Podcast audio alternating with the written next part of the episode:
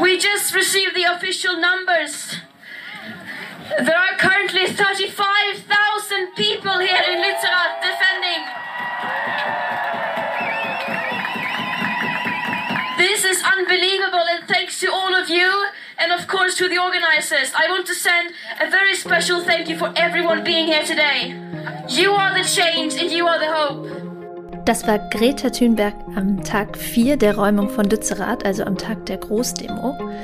Das Dorf ist geräumt und wir wollen uns in dieser Folge angucken, was bleibt von Lützerath und von der Klimabewegung.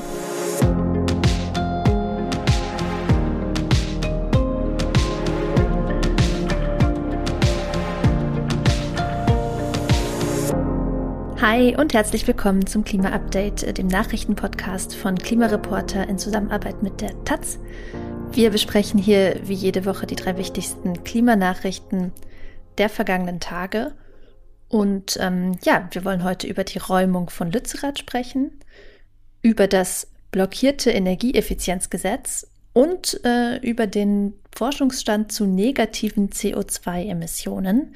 Und ich bin Susanne Schwarz, ich bin Klimaredakteurin der Taz und spreche heute mit meiner Kollegin Katharina Schipkowski. Hi Katharina. Hi. Ja, uns beschäftigt diese Woche nochmal Lützerath und wir wollen uns jetzt nach der Räumung auf die Auswertung konzentrieren. Also auf die Frage, was bedeutet die Räumung, was bedeutet Lützerath für die Klimabewegung? Seit Sonntag ist das kleine Dorf Lützerath oder man muss eigentlich sagen der Weiler Lützerath, ähm, ein Weiler ist noch kleiner als ein Dorf, geräumt. Und das ging jetzt auch ziemlich schnell. Fünf Tage hat die Polizei nur gebraucht. Ähm, der Aachener Polizeipräsident, der für den Einsatz verantwortlich war, ähm, bei dem ja Polizistinnen aus dem ganzen Bundesgebiet dabei waren, hatte im Vorfeld von mehreren Wochen gesprochen, die das dauern könnte. Aber ja, mir persönlich schien das schon relativ unrealistisch, denn wenn man sich zum Beispiel an die Räumung des Dannenröder Waldes in Hessen Ende 2020 erinnert, da ging die Räumung dann auch viel schneller als gedacht. Und das war ein besetzter Wald, wo man viel schwerer durchkommt mit diesen schweren Maschinen, mit denen die Polizei dann räumt. Ähm, und ja, auch flächenmäßig war der Dannenröder Wald einfach viel größer oder der besetzte Teil des Waldes. Und in so einem kleinen Weiler hat die Polizei natürlich verhältnismäßig leichtes Spiel. Man kommt überall sofort ran und so. Mhm, also wenn wir mal bei so einem Vergleich bleiben, also zwischen der Räumung von Lützerath und ja zum Beispiel des Dannenröder Waldes oder vielleicht auch des Hambacher Forsts damals, muss man auch sagen, dass die rechtliche Ausgangslage ein bisschen eine andere war. Also der Hambacher Forst zum Beispiel wurde auch schmerzhaft geräumt. Also es ist ja sogar ein Mensch dabei gestorben. Aber ein Teil des Waldes konnte eben trotzdem gerettet werden, unter anderem durch Klagen des BUND, ähm, die temporäre Rodungsstopps erwirkt haben und dann letztlich einen politischen Stopp der Abholzung zur Folge hatten.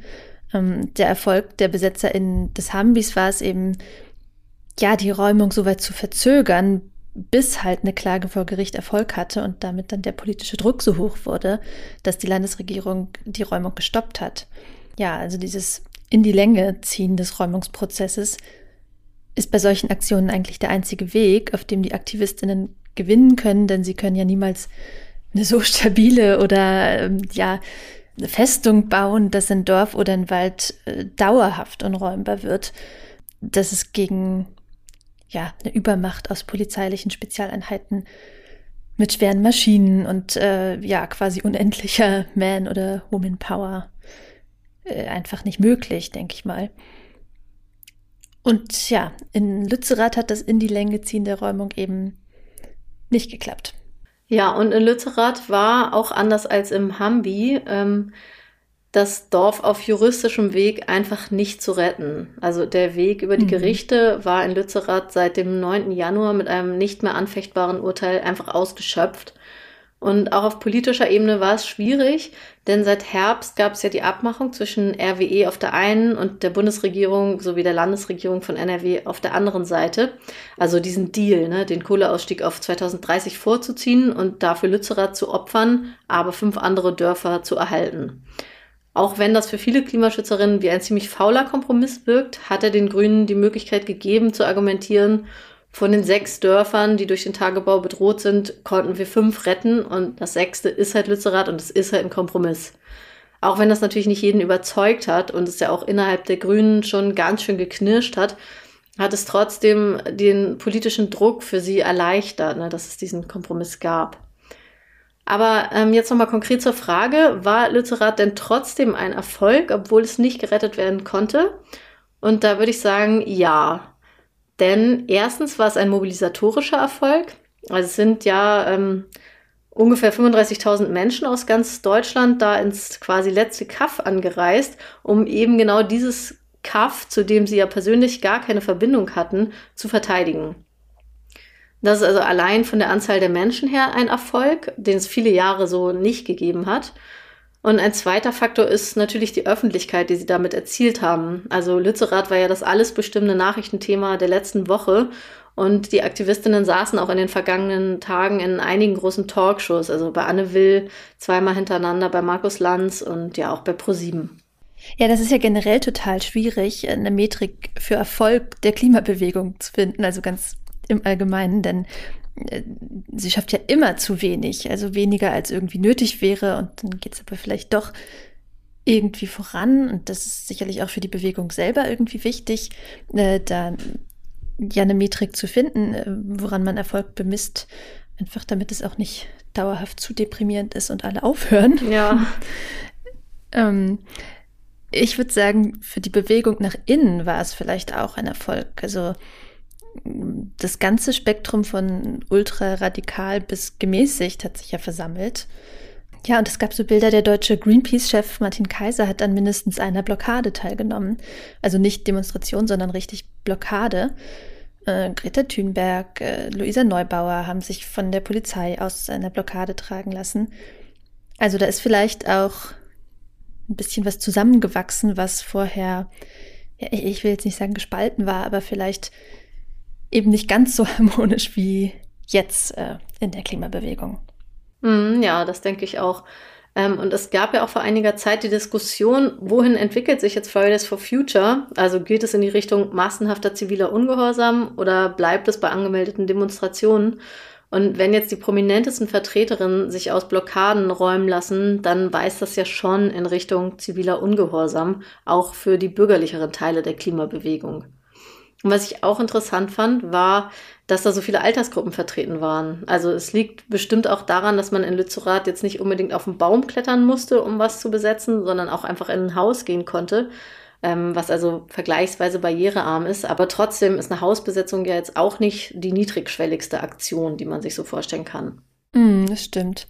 Ich kann mir auch vorstellen, dass das äh, daran lag, dass in der Region eben äh, sehr viele Leute schon jahrzehntelang im Protest gegen die Kohle sind. Ähm, das war natürlich beim Dannröder Wald auch teilweise so. Also da gab es ja so Bürgerinitiativen gegen die geplante Autobahn, die den Wald gefährdet hat. Aber ich habe schon das Gefühl, dass es im rheinischen Kohlerevier halt nochmal so ein anderes Ausmaß ja. ist. Und das äh, schafft dann schon Zusammenhalt in der Bewegung, wenn auch der radikale Teil des Protests so vom zivilgesellschaftlichen Spektrum getragen wird. Ja, und nochmal zur Radikalisierung. Es gibt noch einen bemerkenswerten Aspekt, nämlich, dass ja irgendwer dort ähm, bei der Räumung, bei der Verteidigung von Lützerath einen Molotow-Cocktail geworfen hat und das aber eben nicht zum alles bestimmenden Thema in den Medien wurde. Also in der Diskussion über Lützerath ist es den Aktivistinnen, würde ich sagen, ein Stück weit gelungen, die Deutungsmacht über das Thema zu behalten ähm, so dass es auch in liberalen Medien nicht zuallererst um die Gewaltfrage ging. Also in konservativen Medien schon, aber ich würde sagen, das hat man dann als Aktivistin auch nicht in der Hand. Ähm, also es ging jetzt nicht dauernd um geworfene Steine und eben diesen einen Molotow-Cocktail, sondern vielfach auch um die Sache, also um die Frage, braucht man die Kohle unter Lützerath wirklich und ist es heute noch angemessen, ein Dorf für die Kohle abzubaggern? Und daneben ging es auch um die Zahl der verletzten Demonstrantinnen durch die Polizei und eben nicht nur um die andere Seite, um die verletzten Polizistinnen.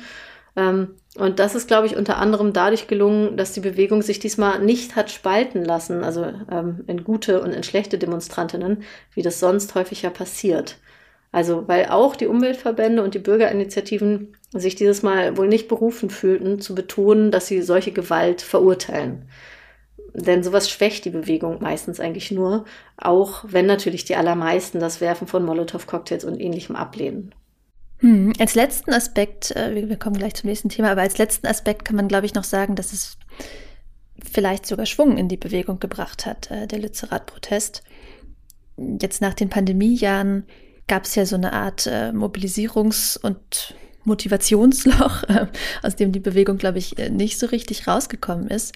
Also die letzten Klimastreiks von Fridays for Future, die waren eher klein und ja, am meisten Aufmerksamkeit hat äh, noch die letzte Generation auf sich gezogen, was die Klimabewegung aber auch nicht unbedingt geeint hat vielleicht. Also da gab es ja durchaus auch unterschiedliche Bewertungen äh, gegenüber den Straßenblockaden. Und da war Lützerath jetzt auf jeden Fall ja, ein Zusammenhalt stiftendes Ereignis. Und es gab ja auch direkt im Anschluss an die Räumung noch weitere Besetzungen, zum Beispiel von Ende Gelände im Tagebau Inden, auch in NRW. Und in Düsseldorf haben Aktivistinnen das Innenministerium blockiert und Fridays for Future hat auch gleich einen neuen globalen Streik angekündigt, nämlich für den 3. März. Ja, also mal gucken, ob sich der Schwung hält. Ja, mal sehen. Und jetzt komme ich auch direkt zu unserem nächsten Thema, nämlich wo bleibt eigentlich das Energieeffizienzgesetz? Viele haben wahrscheinlich noch irgendwie im Kopf, dass es letztes Jahr im Oktober dieses Machtwort von Olaf Scholz gab zum Streckbetrieb der Atomkraftwerke. Ähm, die drei sind ja jetzt auch noch am Netz, äh, hätten eigentlich Ende 2022 endgültig vom Netz gehen müssen. Und es gab eben diese unversöhnliche Debatte zwischen Grünen und FDP über einen Weiterbetrieb. Und da berief sich der Kanzler also auf seine sogenannte Richtlinienkompetenz, also kurz gesagt auf sein Recht, die Regierungspolitik im Zweifelsfall zu bestimmen. Und der beschloss, äh, ja, Streckbetrieb der AKW bis Mitte April. Er bekräftigte übrigens auch den Deal mit RWE zu Kohleausstieg und Lützerath, aber er versprach auch ein ambitioniertes Energieeffizienzgesetz, das ist in der ganzen Aufregung damals ein bisschen untergegangen. Mm, aber das war ja auch noch so ein Streitfall. Also Robert Habecks Wirtschaftsministerium hatte das schon in der Schublade und wollte unbedingt damit raus. Die FDP war nicht so glücklich darüber. Ja, und was ist seitdem passiert? Lützerath ist geräumt, die AKW laufen, aber das Energieeffizienzgesetz, das kommt einfach nicht. Obwohl Habeck eben einen Entwurf schon parat hatte und den auch gleich im Oktober den anderen Ministerien vorgelegt hat. Ja, da haben sich diese Woche auch Verbände beschwert, nämlich unter anderem das Umweltinstitut München und die DENEF, also das steht für Deutsche Unternehmensinitiative Energieeffizienz. Und die sagen, dieses Gesetz wird zurückgehalten. Also sprich, da gibt es keinen sachlichen Grund für die Verspätung, sondern da wollen einfach einige Ministerien nicht mitmachen, trotz Machtwort. Der normale Gang der Dinge wäre ja, das zuständige Ministerium macht einen Entwurf, dann stimmen sich alle Ministerien ab und die Regierung legt einen gemeinsamen Entwurf vor. Dann geht es in den Bundestag und eventuell noch in den Bundesrat. Ähm, aber beim Energieeffizienzgesetz stehen wir da noch ganz am Anfang. Da schließt sich also die Frage an, ob Olaf Scholz seine Koalition so im Griff hat, wie er es gerne hätte. Und ja, der Hauptbremser scheint mal wieder die FDP zu sein. Also vor allem das Finanzministerium von Christian Lindner und das Verkehrsministerium von Volker Wissing. Das hört man zumindest so bei den zivilgesellschaftlichen NGOs, die das Ganze beobachten. Und ich frage mich ein bisschen, was die Gründe dafür sind. Weil Energiesparen ist ja eigentlich nichts, das für die Kernklientel der FDP von Nachteil wäre. Ganz im Gegenteil. Ne? Ein Unternehmen, das Energie spart, muss für diese Energie ja dann auch nichts mehr bezahlen. Das stimmt. Äh, man kann da auch nur spekulieren, denn da gibt natürlich niemand eine Pressemitteilung raus. Äh, wir blockieren das Energiesparen, weil. ähm, ja, es ist anzunehmen, dass es der FDP eben nicht so passt, dass Habecks Gesetzesentwurf verpflichtende Maßnahmen vorsieht, äh, zumindest bei Unternehmen mit besonders hohem Energieverbrauch. Und die Worte verpflichtend und Unternehmen in einem Satz äh, mag die FDP ja nicht so gerne selbst wenn es eigentlich um Verbesserungen für diese Unternehmen geht. Der Bund der deutschen Industrie ist übrigens auch gegen das Gesetz. Erstmal müssen Unternehmen ja halt auch was investieren, um dann später von den Effizienzgewinnen zu profitieren. Nur ein Beispiel, was da konkret drin steht, also Rechenzentren zum Beispiel sollen endlich ihre eigene Abwärme abfangen und äh, nutzen müssen. Momentan verpufft die einfach. Interessanterweise hört man übrigens auch, dass es starke Einwände vom Bauministerium gibt. Also nicht FDP, sondern SPD. Äh, Clara Geiwitz ist die Ministerin.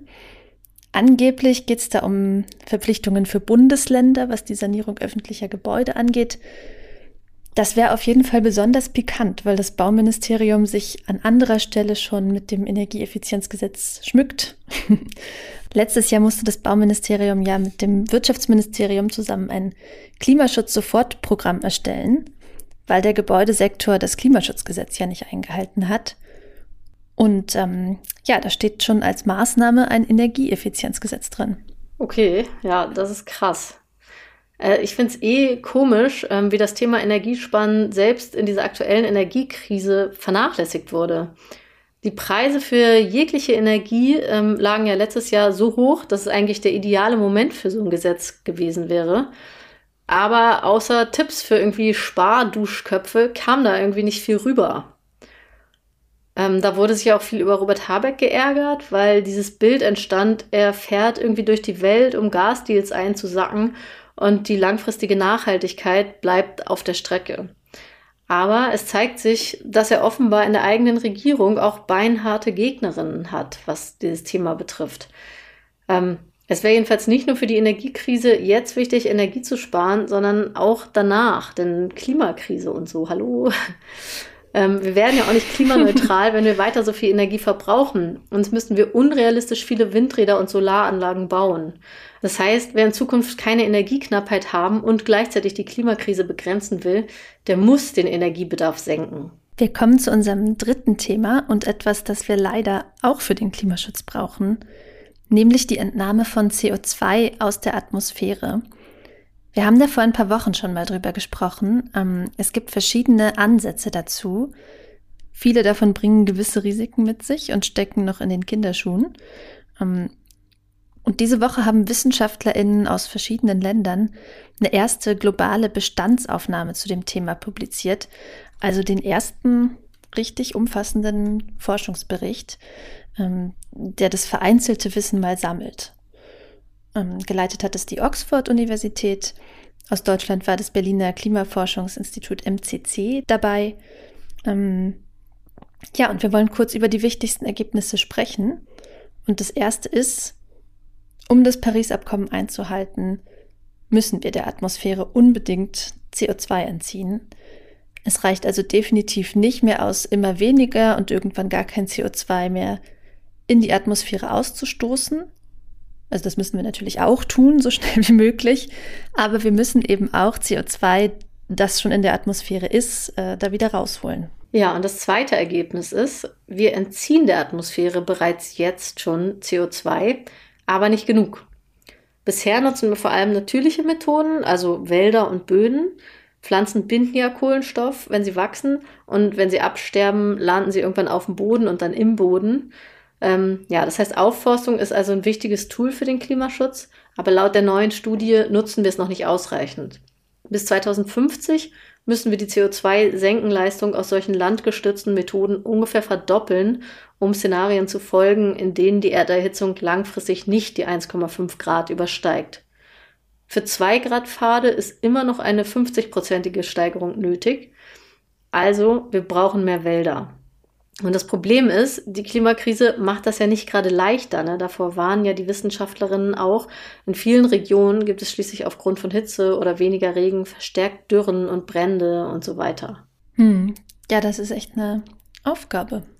Und das gilt umso mehr bei den technologischen Methoden zur CO2-Entnahme. Da gibt es, äh, wie gesagt, verschiedene Ansätze. Ich nenne jetzt mal nur einen. Also man kann zum Beispiel gezielt Bioenergie erzeugen aus nachwachsenden Pflanzen und äh, das dabei entstehende CO2 abfangen und unterirdisch verpressen. BECCS nennt man das, äh, geschrieben B-E-C-C-S. Ähm, Im großen Stil bräuchte man da also viel Platz für Plantagen, wo man immer wieder Pflanzen anbaut, die man dann verfeuern kann. Und äh, ja, das ist natürlich ein potenzielles Konfliktthema, wenn man schon sieht, wie wir uns hier in Deutschland um Flächen für Windräder streiten. Und ähm, ähnlich wie es sich bei Aufforstungsprojekten auch jetzt schon oft zeigt, birgt es die weitere Gefahr von ja, Landgrabbing im globalen Süden, ähm, also von neuer globaler Ungerechtigkeit. Das ist also auf jeden Fall was, was man politisch richtig genau im Blick behalten und steuern muss. Das wird besonders deutlich, wenn man sich die Größenordnung anguckt, die laut der neuen Studie nötig ist. Also aktuell ziehen wir durch alle technologischen Methoden zusammen 0,002 Gigatonnen CO2 im Jahr aus der Luft. Darunter kann man sich jetzt wahrscheinlich nichts vorstellen. Ähm, das ist ungefähr ein Viertelprozent dessen, was allein Deutschland pro Jahr ausstößt. Also so gut wie gar nichts. Und es muss sich laut der Studie um das 1300-fache steigern. Ja, das wird ein Megathema in den nächsten Jahren und Jahrzehnten. Ne? Ja. Ähm, umso wichtiger ist es, dass man genau hinguckt, wer will da was genau eigentlich machen mit solchen Technologien. Ja. Ähm, also will jemand Kohle oder Gas verbrennen, um Strom herzustellen und das dabei entstehende CO2 abscheiden. Dafür haben wir eigentlich bessere Alternativen, nämlich erneuerbare Energien, die von vornherein kein CO2 ausstoßen. Oder geht es zum Beispiel um sogenannte Prozessemissionen, also nennt man das, wenn durch industrielle Prozesse CO2 entsteht, nicht durch Verbrennung. Bei der Zementherstellung gibt es das zum Beispiel oder auch bei der Herstellung von Wasserstoff aus Erdgas. Äh, darum ging es ja, als wir hier vor ein paar Wochen über CO2-Entnahme gesprochen haben. Deutschland will Norwegen Wasserstoff auf Erdgasbasis abkaufen. Aber damit das trotzdem klimafreundlich klingt, lässt man das im Prozess entstehende CO2 abscheiden und speichern.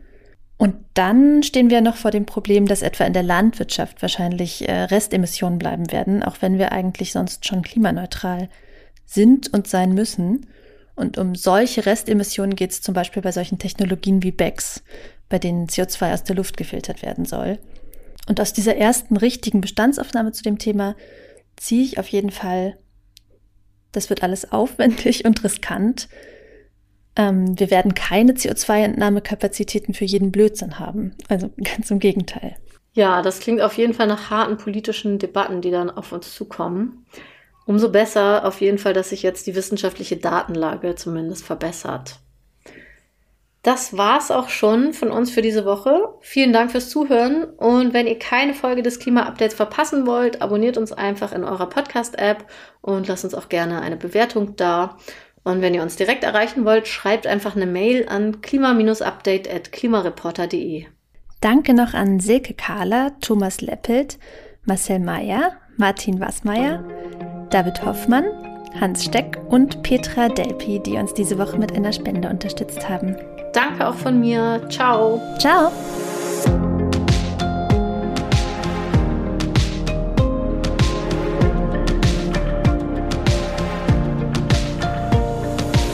Das Klima-Update ist ein Projekt des Klimawissen e.V. in Kooperation mit Taz der Tageszeitung. Es wird im Wechsel moderiert von Verena Kern, Sandra Kirchner, Katharina Schipkowski und Susanne Schwarz. Unser Produzent ist Christian Eichler. Ihr könnt unsere Arbeit mit einer Spende unterstützen. Dazu besucht uns auf www.verein-klimawissen.de.